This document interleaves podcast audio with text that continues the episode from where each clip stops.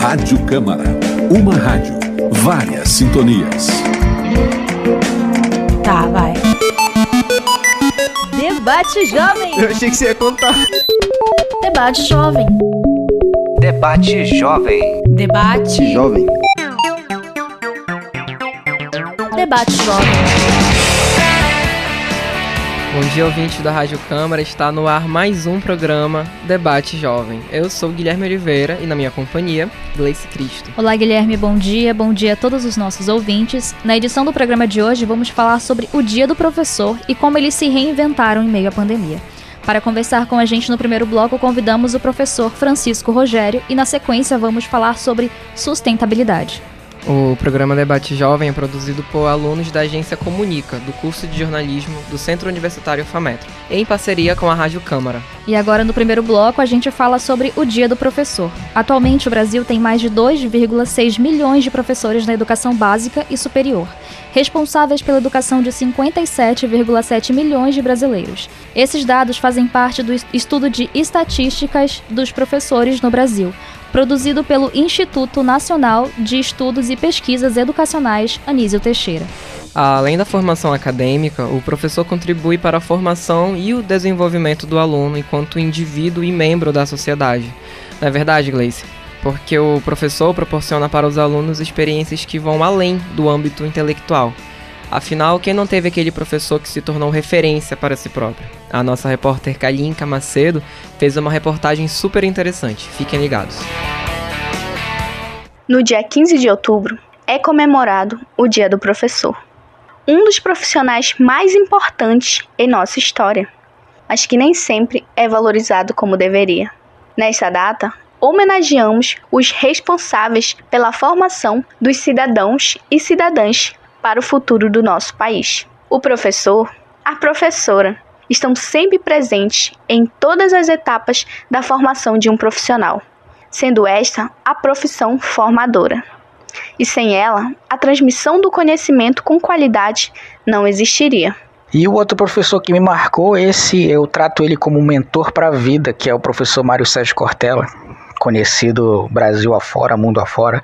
É, ele é um exemplo para mim, porque mesmo já é, dotado de tanto conhecimento, leu milhares de livros, escreveu vários livros, mas mesmo assim, cada dia mais ele busca conhecer mais, ele busca aprender mais, e isso serve para a vida de todos os professores, porque a única coisa que a gente deixa mesmo quando a gente se vai dessa vida é o legado. Francisco Rogério, bem-vindo ao programa Debate Jovem. Obrigado. Primeiramente, o que é ser professor para você? Ser professor é uma profissão que envolve uma ciência que para mim é uma ciência muito interessante, que é a ciência do educar, a ciência do cognitivo, do aprender. Todo esse âmbito aí eu vejo como uma profissão que trata com uma ciência e essa ciência de suma importância para a sociedade. Professor, de uma maneira geral, o que o senhor acha da educação à distância? A educação à distância, ela é uma modalidade que ela já não é nova, né, já é de um bom tempo, mas que é, ela possui toda uma estrutura, todo um conceito para funcionar da forma adequada. Então, assim, existe o ensino presencial, ele possui todo um conceito. Se não for realizado da forma correta, como é para ser, ele não funciona. A educação à distância é da mesma forma. Ela é um conceito, ela funciona, ela é uma modalidade como qualquer outra que é capaz de, de ensinar e a pessoa é capaz de aprender. Porém, se for de uma forma equivocada para um indivíduo que não tem o perfil, sem a estrutura correta, assim como no presencial, não vai funcionar. E por isso que ela às vezes ela é meio é, cercada de algumas ideias de que ela por si só não funcione. E não é, não é correto esse pensamento. Esse Tem pensamento. muitas realidades em que a educação à distância é muito inviável, né? Muito difícil de acontecer. Exato, é. Então, assim, se tiver um perfil, uma pessoa, por exemplo, uma pessoa autodidata, põe ele numa sala de aula presencial, ele vai ter um rendimento ruim. Põe uma pessoa com perfil é, presencial para fazer ensino à distância, ele também não vai se sair bem. Se você troca de lugar, os dois vão aprender bem. Um aprende no seu perfil, se a estrutura ali para ele tiver adequada, ele vai aprender. Se o professor aplicar a, me a metodologia correta, tiver condições, o aluno tiver em condições, vai ocorrer. O aluno à distância, a mesma coisa. Se a modalidade estiver sendo feita como é para ser, se a estrutura, todo o conceito estiver sendo aplicado, porque aquilo não foi criado do nada, não é uma, uma, uma coisa que está sendo feito tipo um teste, é algo que já existe uma estrutura. E se o aluno tiver o perfil, se ele tiver a estrutura, ele também vai aprender. Segundo as pesquisas, né, é o, o ENAD é o que mede no caso do ensino superior, é o ENAD. O ENAD, quando mede o ensino é, à distância, ele coloca em equivalência, a, dependendo dos cursos, o resultado de quem estuda à distância e o resultado de quem estuda presencial. Se você for analisar os resultados do ENAD, ele diz que alguns cursos o pessoal à distância se sai melhor do que o presencial e em alguns cursos o pessoal se sai pior. Então, se você for pegar um apanhado geral, há uma equivalência entre a qualidade e o resultado das notas do ENAD, de quem faz presencial e de quem faz à distância. Ou seja, nem é, sempre é para todos. Não é essa coisa. O que que precisa para mim é ajustar. O método, o conceito tem que ser aplicado como ele é para ser e o aluno tem que ter o perfil para aquilo. Você forçar uma pessoa a uma modalidade que ela não tem perfil, não vai funcionar como deveria. Em tempos de aula remota, você acha que a comunicação é fluida entre os alunos e professores? A aula remota ela aconteceu no momento em que os alunos já tinham essa experiência da, das tecnologias de rede social, pelo menos os alunos da, das metrópoles, né, cidades e tal. É, a aula remota, quando aconteceu, foi no meio de uma pandemia, numa situação emergencial, não foi uma situação é, adequada, né? Era adequada. Então, assim, é, funciona para quem é como eu falei sempre, né? Tem o perfil. Se o professor conseguiu se adaptar, se ele já tinha uma, um conhecimento, se ele tinha as condições objetivas, né, materiais, e o aluno também, dá para ver uma adaptação nesse tempo de pandemia e alguns alunos tiveram sim um rendimento. Eu, por exemplo, nessa época de pandemia, esses dois anos que a gente passou dando aula remota, eu fiz é, é, pesquisas de opinião com os meus alunos. Eu mandava formulários e eles respondiam. E nos formulários eu perguntava: você achou que seu ensino remoto foi melhor, igual ou pior? Então havia uma porcentagem, tipo 15, 20%, que achou que era melhor do que o presencial.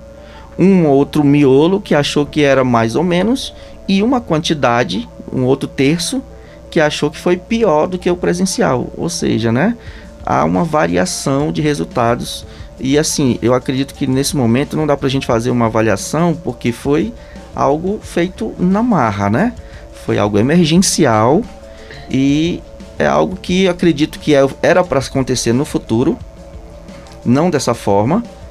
Eu acredito que isso é o futuro da educação, em algum momento vai entrar por esse caminho, mas que dessa forma como foi feito, a gente vai precisar ainda se é, fazer algumas pesquisas, algumas análises, ajustes para ter um, uma decisão se realmente funciona, se precisa ser aplicado em que escala.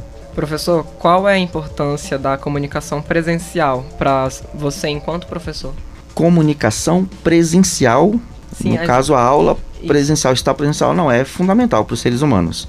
Tem que ter em algum momento aquela comunicação presencial. Agora, o presencial hum, é, físico no mesmo local como estamos aqui é, é um conceito.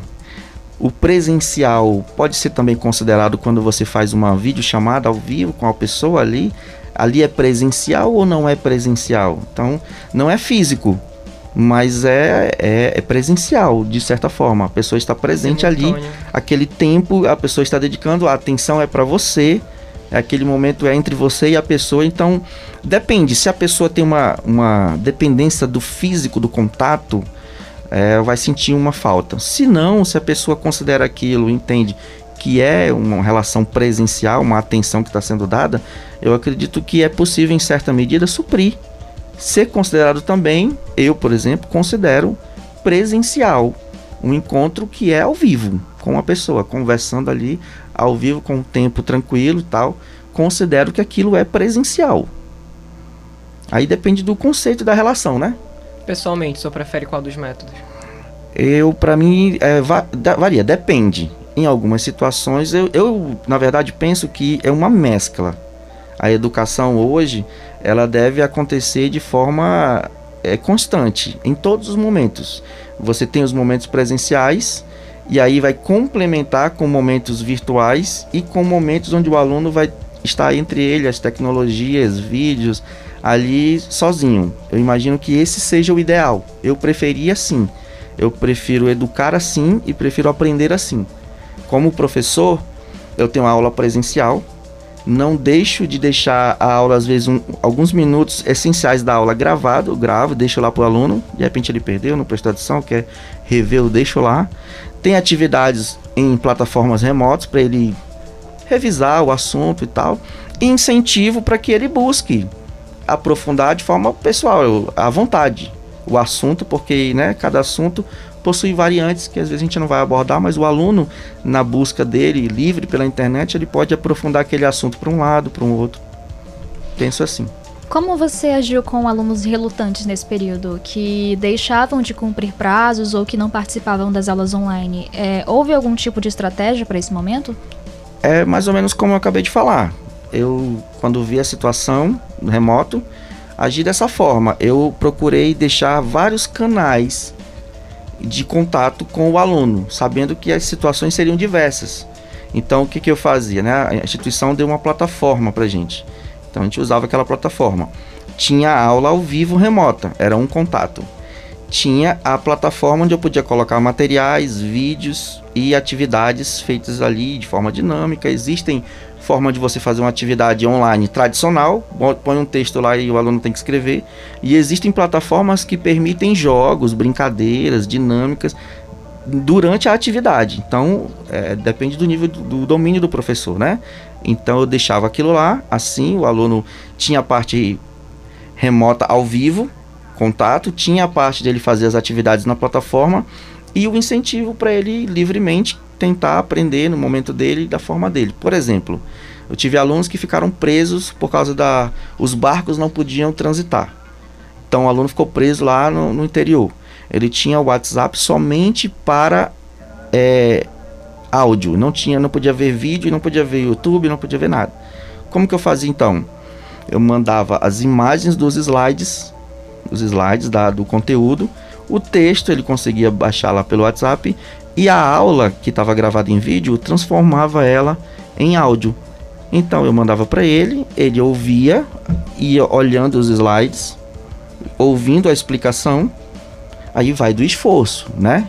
A educação, mesmo a educação mais adequada na escola mais tranquila, precisa do esforço do aluno. Tem aluno que vai se esforçar mais e menos. Então, na situação que nós estamos, é preciso que o aluno, em, em concordância com a sua condição, tenha o seu nível de esforço né, para alcançar. E aí ele se superou, acompanhou, quando pôde vir, fez as provas e conseguiu passar. Então foi um caso assim específico, né, e que deu certo. Sei que não é a situação de todos, alguns têm dificuldades extremas, mas assim, o que eu quero dizer é que, dadas as condições, é possível. Ok? Aquelas pessoas que dizem, não, é ótimo, funciona 100%, e aquelas que dizem, não, isso não existe, isso é horrível, não concordo. Acho que, dadas as condições, é possível. Professor, como o senhor iria comparar as o cenário do começo da pandemia nos, com os usos da tecnologias com o agora. O senhor acredita que o senhor aprendeu mais ou desenvolveu outras habilidades tecnológicas? Como que foi? É, eu tenho certeza de que os professores que passaram por isso, os alunos também, eles tiveram as perdas e os ganhos. E essa parte dos ganhos em novas metodologias foi possível para quem teve é, nessas condições, né? É, na minha, da minha parte, sim. Algumas coisas que eu fazia, mas era esporádico, como essa questão de lives, né, videoconferências, as atividades online, a gente fazia de forma muito pessoal, agora ficou generalizado. Então, houve sim, eu, eu percebi também em colegas o desenvolvimento, pessoas que eu achava que jamais, que já estavam aposentados, idosos, mas davam aula e que não eram afeitos à, à tecnologia. E de repente estavam lá fazendo lives, é, transmissões ao vivo, colocando é, atividades em sistemas remotos, online, enfim. Eu percebi que houve sim um ganho de conhecimento, de técnicas dos colegas professores, Mas como, como todos sabem, né? Como a situação era emergencial, imagino que houve alguns problemas de tensão, de é, frustração, é, questão de depressão, por causa de, né, muitas vezes não atingir o objetivo, não ter aquele controle que tinha, sair da zona de conforto. Eu imagino que muitas experiências também foram negativas nesse sentido. Vamos fazer o intervalo e logo voltaremos.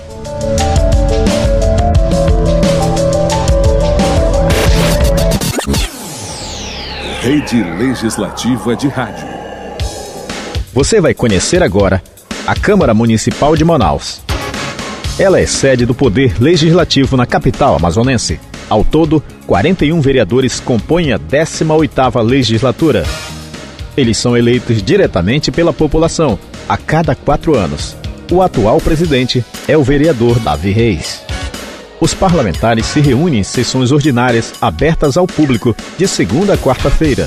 As quintas e sextas-feiras são reservadas às comissões técnicas da casa. Ao todo, são 23. São grupos de trabalhos específicos voltados às áreas de interesse da sociedade, como saúde, educação, transporte, entre outras. É de responsabilidade também dos vereadores aprovar o orçamento do município e fiscalizar onde o dinheiro público é aplicado pela Prefeitura. Os vereadores ouvem a população e encaminham as demandas ao Executivo. E no plenário, são discutidos e aprovados os projetos de lei que reforçam as políticas públicas para melhorar a qualidade de vida do cidadão. Evite a fraude. Cuidado com mensagens que trazem ofertas muito vantajosas. Elas chegam em nome de lojas conhecidas e até famosas. São links enviados por e-mail, WhatsApp ou outros aplicativos. Uma página pode ser copiada. Eles se fazem passar por outros para enganar. Ligue ou entre no site oficial da empresa e verifique se a oferta está lá. Adote esses hábitos com seus dados pessoais. Proteja-se. Uma campanha da Rádio Câmara. A TV Câmara mudou de canal em algumas cidades. Sintonize os novos canais. Se precisar, use a função busca e continue acompanhando os debates e as votações. A rede legislativa de rádio e TV mostra com transparência o que acontece de mais importante na Câmara dos Deputados, no Senado, nas Assembleias Legislativas e câmaras municipais. Acesse câmara.leg.br barra Rede Legislativa. Rede Legislativa. Tá, vai. Debate Jovem. Eu achei que você ia contar. Debate Jovem. Debate Jovem. Debate. Jovem. Debate Jovem. Voltamos para continuar nossa conversa com o professor Francisco Rogério. Professor, o que o senhor gosta de ouvir quando encontra um aluno antigo? Qual feedback o senhor espera geralmente? Nossa, vontade de chorar quando a gente encontra aquele aluno antigo e ele diz assim, professor, é, com aqueles conhecimentos que eu aprendi, né, o senhor ali naquele, os, colegas, os professores demais professores naquele curso, eu hoje tenho um emprego, eu hoje tenho uma renda, eu hoje tenho uma vida melhor. Isso aí não tem preço, é, é o que faz às vezes a gente superar aquela questão da falta de incentivo, da profissão, do professor, muitas vezes as, os desafios da profissão, isso aí paga tudo, sabe? Uma vez eu saí de casa, fazer caminhada, e aí encontrei uma aluna, ela falou, professor, eu estava muitos anos sem conseguir trabalhar, e aí depois que eu terminei o curso, eu aprendi, e aí estou trabalhando, estou feliz, isso aí é a principal coisa. É gratificante saber que o senhor, apesar das dificuldades, fez parte da trajetória de alguém, assim? Exato, é justamente isso, né? Temos uma aluna que foi fazer um estágio e aí ela tinha que terminar a disciplina de, de, de tecnologia, que é uma disciplina que eu ministro, tecnologia da informação. E aí no estágio tinha várias outras pessoas de outras instituições que, segundo ela, eram mais renomadas, é, públicas, né, federal tal. Aí ela disse que quando foi perguntada, ela disse: ah, estamos estudando isso justamente com o professor, ele ensinou a gente a fazer justamente o que estava sendo necessário naquela época da pandemia. Conhecimento de aulas remotas, aplicativos. Até quando ela falou que estava estudando, a vaga foi dela. E ela me contou isso com uma felicidade muito grande. Isso aí vai ficar marcado pro resto da vida. Você fez a diferença na vida de uma pessoa. Acho que isso nada paga isso aí. Você acredita que ainda seja possível dar aula sem o uso da tecnologia? Não. Porque o conceito de tecnologia, para mim, é bem mais amplo, né? O, o, livro é uma tecnologia, né? A lousa. Mas é, creio que quando você perguntou, você está pensando nas tecnologias digitais, Sim. pela internet, essas coisas, né? Eu, pelo que eu conheço da história humana, a tecnologia nos, nos é, diferencia dos animais no desenvolvimento e a gente não volta atrás, né? Uma vez que foi o homem à lua, agora está tendo viagem é, turística espacial, eu acredito que não Hotéis vai ter. espaciais, É, não vai ter voltas, não. Vamos criar um receio de nunca mais, não vai ter mais isso, né? Então acho que a gente rompeu uma barreira, foi na marra, não era para ter sido assim. Isso, eu, eu, eu falava para meus alunos assim: ah, eu tinha um sonho de fazer aqui uma aula dinâmica, assim, eu dando aula aqui e os alunos assistindo essa aula aqui em casa, em outra sala. Mas isso só vai acontecer quando os alunos que vocês derem aula se tornarem professores. Eu falava isso. Então, de repente, nós saltamos, ao meu ver, uns 100 anos à frente nesse sentido, né? Não foi 100% bom, como pela forma, eu sempre repito isso, né? Pela forma como aconteceu, mas guerras fazem as, as tecnologias avançarem. Não era, não sei, o ideal seria que não fosse desse jeito. Mas o computador surgiu por causa da guerra, para fazer tiro, cálculo balístico, essas coisas, código nazista, o computador surgiu nisso. E hoje está aí, quem, né, serve para muitas coisas. E acho que essa pandemia, em meio a tanta tristeza, nesse ponto pode ter feito a gente romper uma barreira da tecnologia que pode vir para ficar não de forma emergencial e não desrespeitando o perfil das pessoas.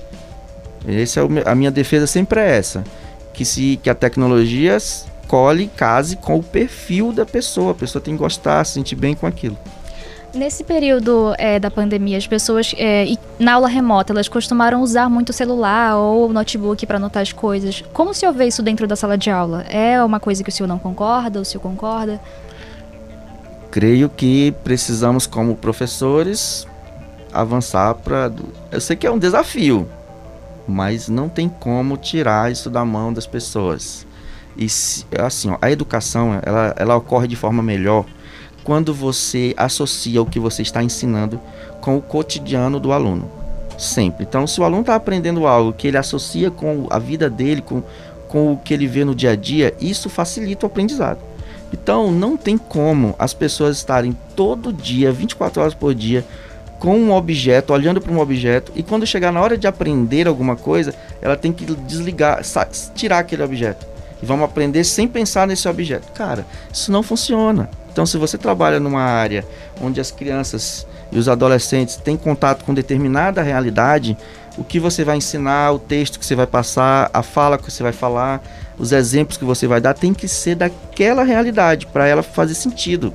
Por exemplo, você não vai chegar uma criança indígena, numa escola indígena, e falar assim: vamos ler aqui um texto. O ursinho desceu a montanha vulcânica, foi para o vale e co colheu a neve e comeu. Nossa, que sentido faz isso para uma criança que não vê aquilo na sua realidade? Ok? Então é, é por aí. A tecnologia faz parte do dia a dia daquela, daqueles alunos ela tem que estar presente na sala de aula. Agora, é um desafio para o professor.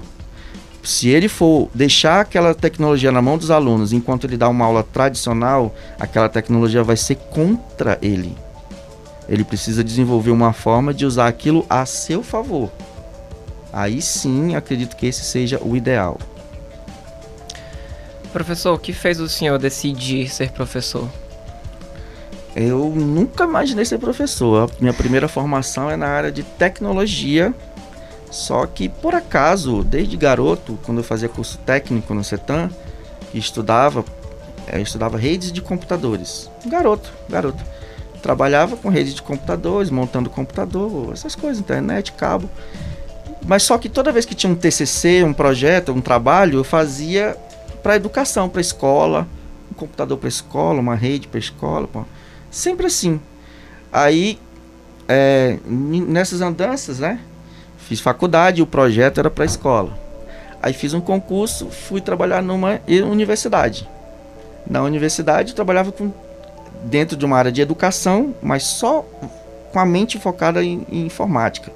Até que uma professora começou a incentivar, falou, ah, por que você não pega esse conhecimento, você está aí técnico, por que você não tenta passar para alguém, tenta ensinar, tenta, né? E aí eu fui, voltei ao, ao CETAM, que foi onde eu me formei, voltei como instrutor, comecei a ensinar crianças nas escolas, nos projetos, e aí pronto, aquilo foi, me conquistou. Foi me conquistando, fui me é, realizando com aquilo e passou a ser a minha profissão. Me, aí fui, fiz pedagogia, segunda segunda graduação e hoje trabalho nessa área, tanto na, no ensino como na pesquisa, na área de tecnologias e educação. E me sinto realizado com isso. Que bom. Professor, senhor teve algum professor que foi importante na sua trajetória, que marcou a sua vida? Você pode comentar se algum caso assim? Creio que todos nós, essa pergunta aí, né? Todo mundo vai responder a mesma coisa.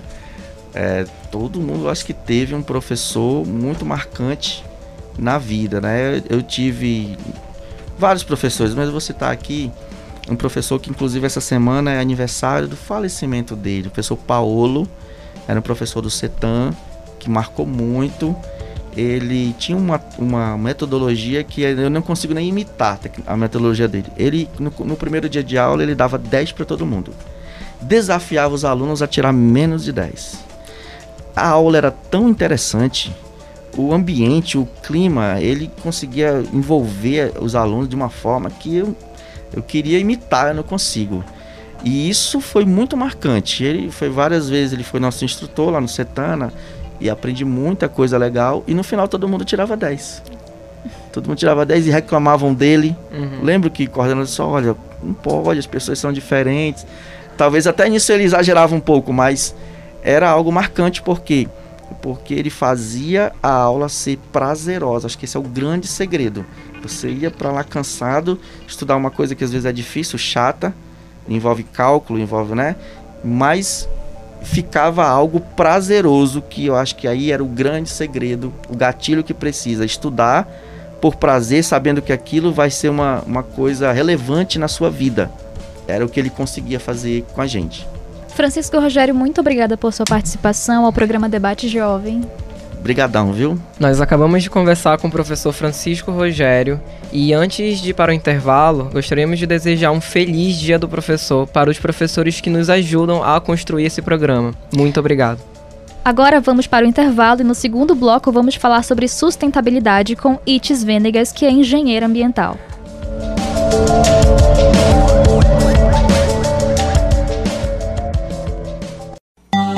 Rede Legislativa. Tá, vai. Debate Jovem. Eu achei que você ia contar. Debate Jovem. Debate Jovem. Debate Jovem. Debate Jovem.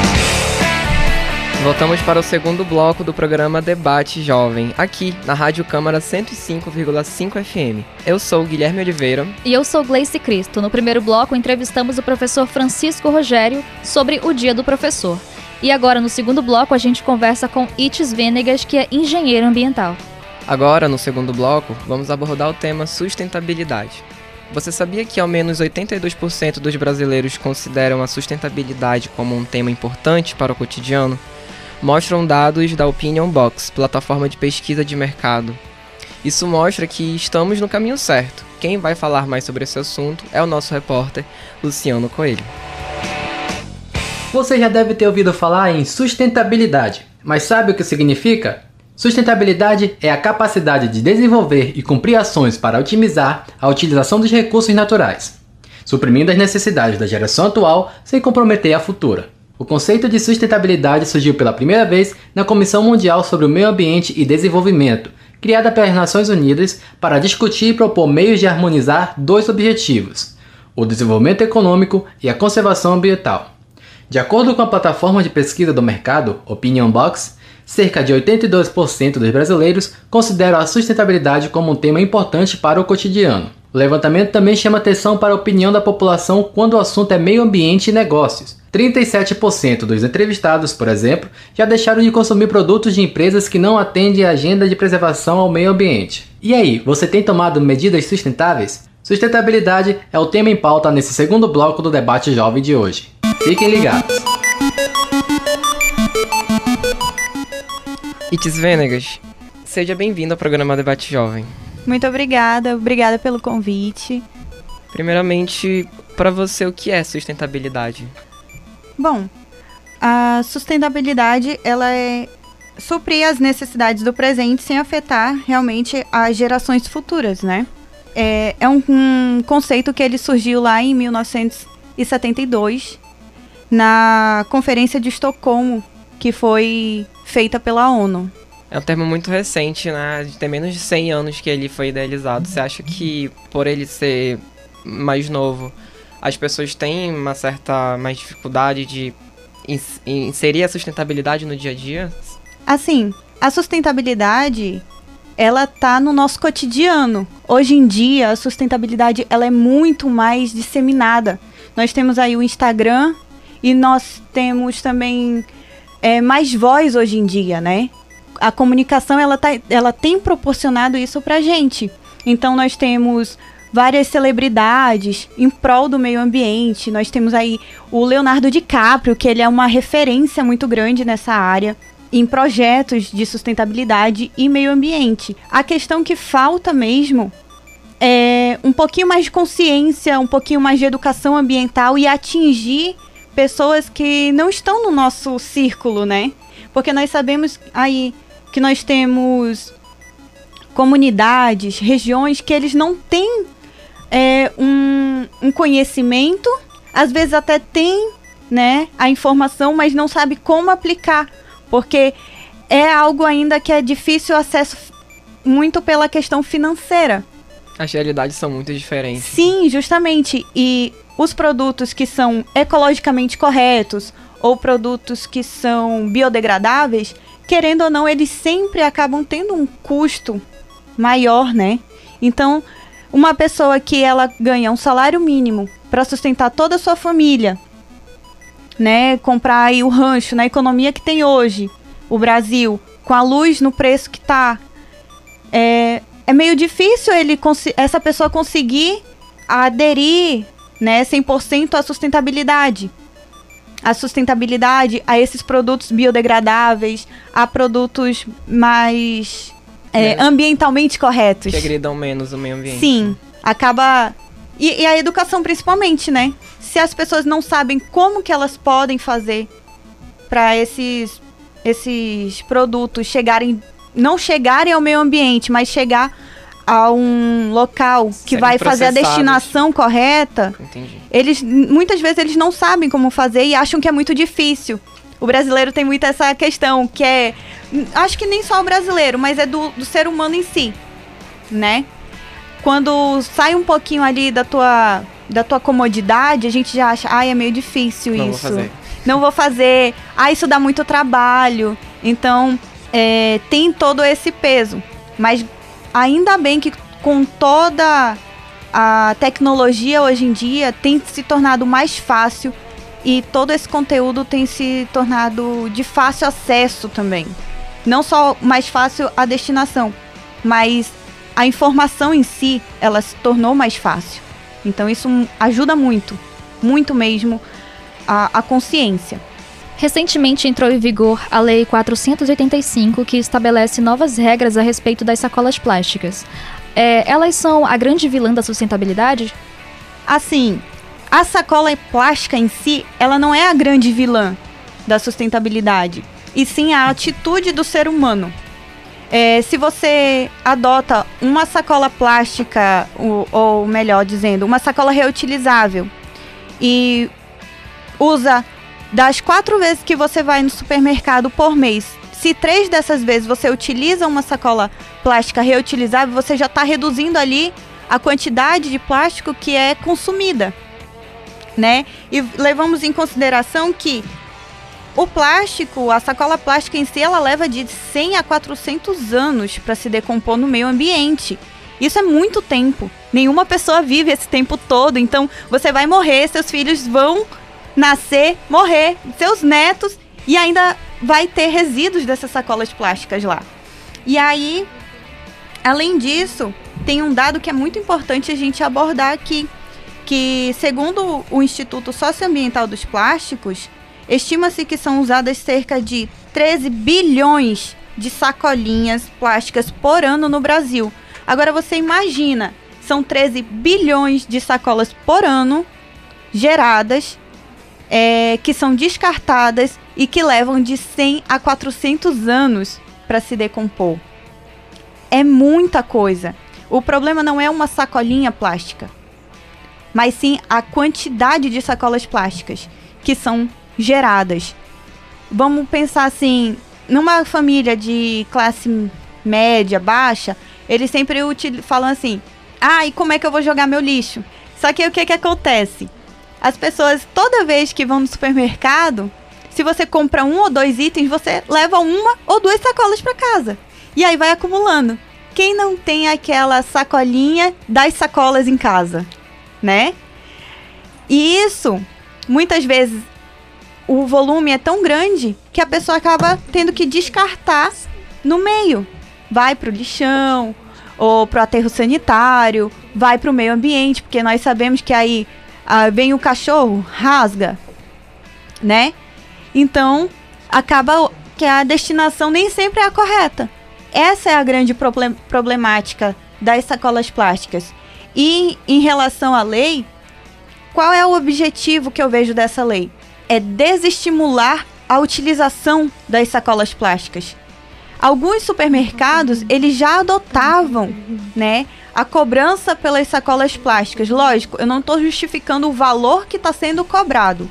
Eu estou justificando o porquê dessa atitude está sendo tomada. Então, se já havia supermercados que adotavam essa medida e ainda assim as pessoas consumiam, ainda assim algumas pessoas falavam: não, nesse supermercado aqui eu vou adotar uma caixa. Ou então eu vou, eu vou levar minha sacola porque lá eles cobram, entendeu? Então, essa é a principal questão. Você reduzir a quantidade que você está consumindo, né? E não, lógico, é, não repassar um valor absurdo para o contribuinte, né? Nós já sabemos, nós pagamos impostos, nós estamos lá no supermercado, a gente está pagando pelo produto, né? Então, essa parte é o principal. Você reduzir, você não ter, não precisa ter aquele acúmulo enorme de sacolas plásticas em casa, né? Não tem necessidade disso. Então, começar nessa parte de reduzir. Temos países aí super que já são desenvolvidos, que super se adaptaram a essa metodologia. Todo mundo já faz a coleta seletiva, já leva para o supermercado a, os itens né, da coleta seletiva no supermercado, destina corretamente e lá já pega a eco bag, sua sacolinha re reutilizável e já faz suas compras e leva para casa. E o Brasil pelo menos nesse sentido, ele está tentando, né, implementar uma política que já existe em outros países e que dá super certo. Como o meio ambiente sofre com o mau descarte dessas sacolas plásticas? Quais impactos esse mau descarte pode gerar? Vamos lá. O descarte incorreto das sacolas plásticas, ele tem um ele é bem abrangente. Por quê? Primeiro ponto, as sacolas plásticas elas são geradas, são produzidas a partir do petróleo e do gás natural, que são recursos não renováveis. É, o, o uso, né, é muito curto e ao ser descartada, nem sempre ela vai para o local correto, né? E ela libera gases de efeito estufa, é, gás carbônico, metano e metais pesados. Quando ela é descartada da forma correta, que vai para o aterro sanitário, o que, que acontece? Como é um produto hipermeável, ela não deixa passar a, a água, né? E causa a hipermeabilização do solo, dos aterros, e dificulta, assim, a degradação dos resíduos orgânicos que estão lá. Quando isso acontece, ela também aumenta a incidência de bolsões de ar que ao serem liberados na atmosfera lançam o gás metano, que é 20 vezes mais prejudicial que o gás carbônico.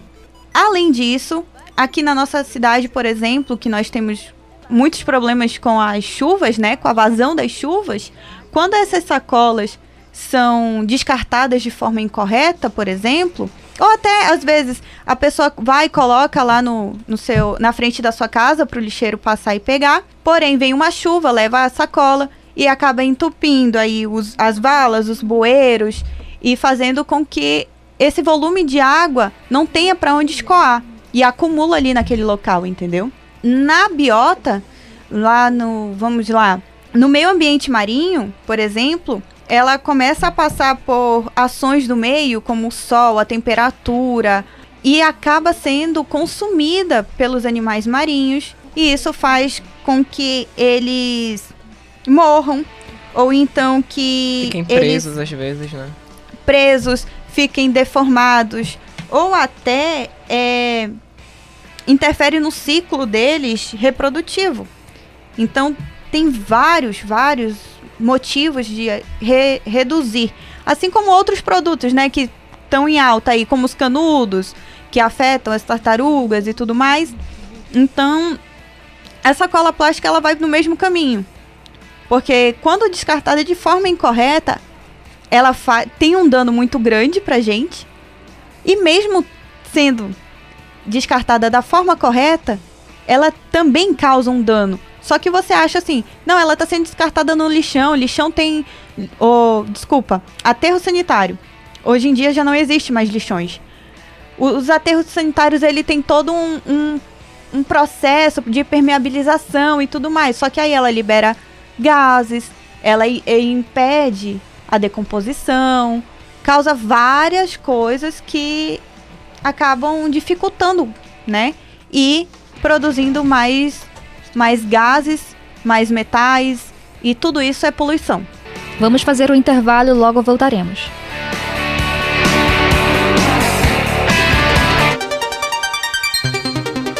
Rede Legislativa de Rádio. Seja uma pessoa de atitude. Faça como o vereador Antônio Peixoto do PTC. Olá pessoal, tudo bem? Vereador Peixoto aqui passando para te fazer um convite se você já se vacinou, está na hora de você agora fazer o convite para aquele seu amigo, para aquela sua amiga, aquele seu vizinho, aquele seu parente, para que ele também possa se vacinar. Nós ainda estamos numa pandemia, então é muito importante que toda a população acima dos 18 anos se vacine. Se você ainda não se vacinou, vá até um posto de saúde mais próximo e se vacine. E se você já é vacinado, incentive, estimule aquele parente, aquele amigo, aquele vizinho, porque a gente precisa vencer esta batalha e sair dessa situação o mais rápido possível. Contamos com você. Somente você é o responsável para que a gente possa sair dessa situação juntos e mais rápido. Vamos nos vacinar. Vacina, sim. Quem ama, vacina. Juntos contra a Covid-19. Uma campanha da Câmara Municipal de Manaus. Realização: PV e Rádio Câmara Manaus.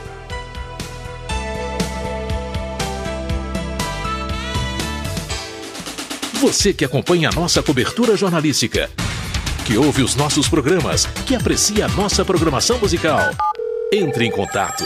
Faça sua sugestão, crítica ou elogio. O importante é que você fale conosco. Mande sua mensagem para radio@câmara.leg.br. Nós queremos ouvir você. De segunda a quarta, direto do plenário Adriano Jorge, sessão plenária. Através da Rádio Câmara 105,5 MHz, TV Câmara 6.3 e das redes sociais Facebook, YouTube e Instagram. 18ª Legislatura. Presidente Davi Reis. Rede Legislativa de Rádio. Sintonizam, sintonizam, sintonizam. Rádio Câmara de Manaus. 105,5 MHz. MHz. A Rádio Cidadã de Manaus. Tá, vai. Debate Jovem. Eu achei que você ia contar.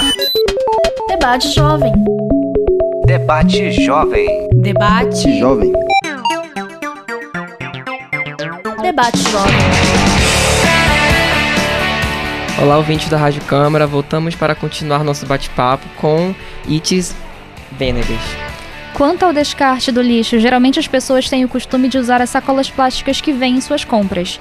É, mas, como elas não ter, terão mais livre acesso a elas, como se espera que seja feito esse descarte? É, não é que elas não terão mais acesso, né? Elas ainda têm acesso às sacolas plásticas, só que a partir de agora elas são cobradas. Então, é aquela questão: você reduziu o consumo das sacolas plásticas, mas mesmo assim você ainda pode, né, utilizá-las para descartar o seu lixo. Lógico, existem maneiras mais sustentáveis de fazer isso, como adotar as caixas, as caixas de papelão, né? Tem vários mercadinhos de bairro mesmo que eles acabam tendo uma grande quantidade de papelão que vai também pro aterro. E aí, hoje em dia nós temos também as sacolas de papel. As sacolas de papel, elas podem ser tanto feitas quanto compradas. Aquela sacolinha de pão, a sacolinha que vem o pão quentinho, né? Então, é você se adaptar. Lógico que agora nós temos aí, por exemplo, um exemplo da minha vivência. Minha mãe fala isso pra mim. E agora, como é que eu vou ficar sem a minha sacola de plástico para jogar meu lixo? Aí eu falei, mãe, mas você tem caixa de papelão. A gente compra. Eu, eu já falava pra ela, vamos levar na caixa de papelão pra casa. Não tem necessidade de levar tanta sacola. Então, já é uma coisa que é cultural nossa e nós vamos nos adaptar. Nós vamos procurar N formas. Lógico, vai demorar ainda as pessoas se adaptarem a largar a sacolinha de papel, justamente por ser mais cômodo. Você antigamente você não pagava, né?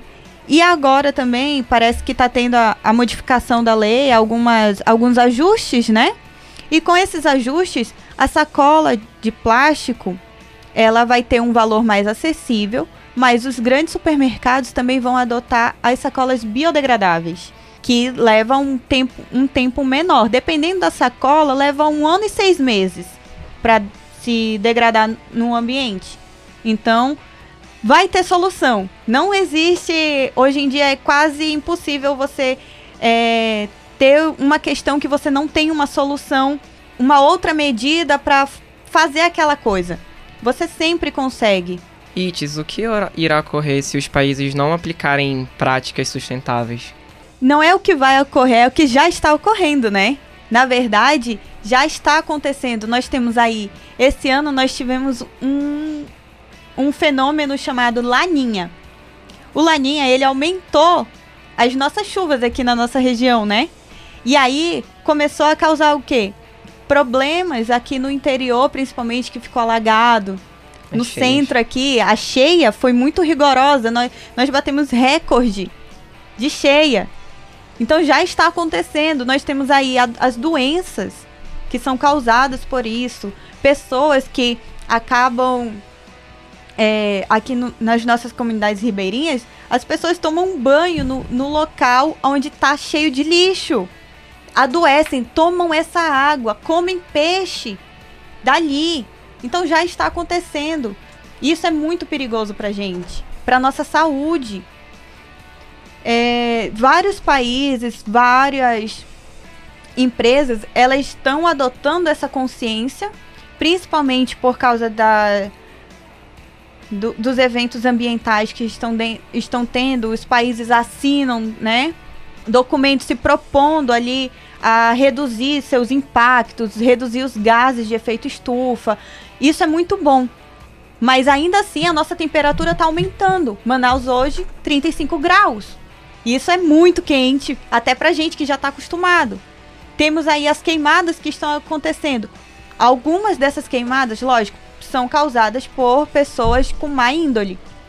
E outras não.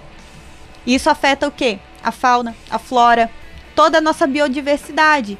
Isso não é só aqui, é em todo o mundo. O mundo, ele já está respondendo, o nosso planeta, ele já está respondendo com formas de se defender das atitudes do homem. Lógico, nós temos que def defender o desenvolvimento. Eu sou pró-desenvolvimento, mas um desenvolvimento que você tenha consciência e que você tenha o equilíbrio, principalmente, do meio ambiente. E que você sempre adote formas de que esse meio ambiente que ele seja preservado.